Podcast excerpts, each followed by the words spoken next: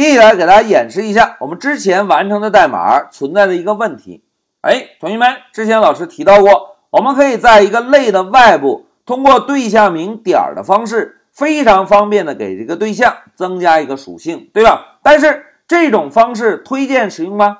哎，并不推荐。那这种方式到底存在什么样的隐患呢？来，老师啊，就先在 Pycharm 中给大家做个演练。大家看，这个是我们上一小节完成的代码。老师啊，现在就选中整个猫类的代码，以及创建汤姆猫对象的代码，Ctrl C，然后切换到一个新的空白文件，Ctrl V 粘贴进来。现在我们先运行一下程序，走。哎，大家看，汤姆爱吃鱼，汤姆要喝水，一切那么正常，对吧？那现在同学们看一下。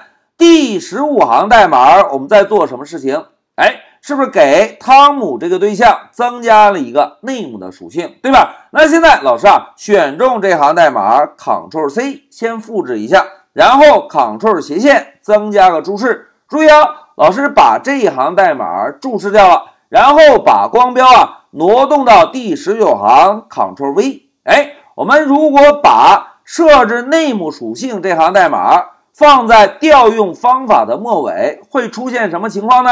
来，让我们再运行一下，走。哎，大家看，这一次程序还能够正常执行吗？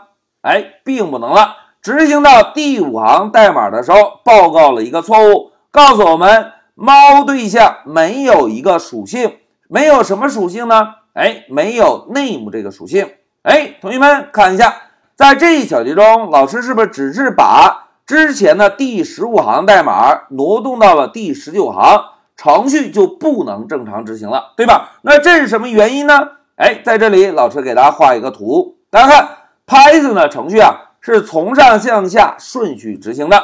当在第一行发现一个 class 关键字之后，Python 解释器并不会立即执行，对吧？那来到第十二行，大家看，等号右侧在内存中创建了一个猫对象。然后让汤姆这个变量对猫对象进行了一个引用，对吧？然后再看我们之前注释的关键代码，大家看这句代码是不是在猫对象中增加了一个 name 属性？增加完成之后才会调用 it 方法，对吧？那现在同学们看，在调用 it 方法的时候，第一个参数 self 表示什么？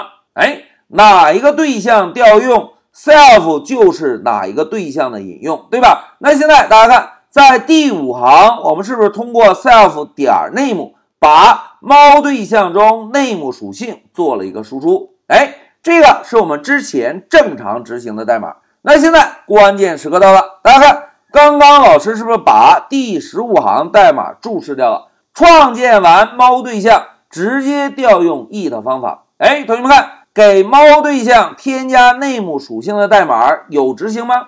哎，并没有执行，对吧？既然这行代码没有执行，猫对象中还有 name 属性吗？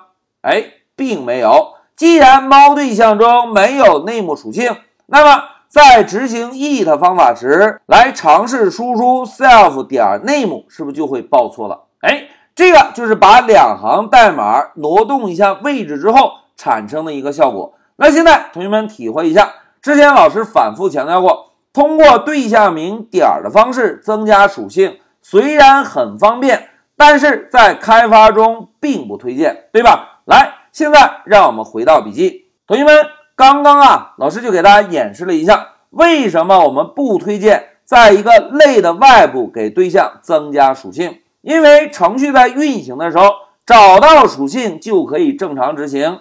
找不到属性就会直接报错，这种代码在编写起来就比较困难了，对吧？而且同学们思考一下，一个类创建出来的对象应该具有哪些属性？这些代码应该放在哪里？哎，非常好，这些代码应该同样封装在类的内部，因为有哪一个类创建出来的对象应该具有哪些属性？这件事情是应该由这个类负责的，对吧？所以这个类创建出来的对象具体包含有哪些属性的代码，同样也应该封装在这个类的内部。但是具体怎么样封装呢？哎，不要着急，老师啊，先暂停一下视频，我们稍后就讲。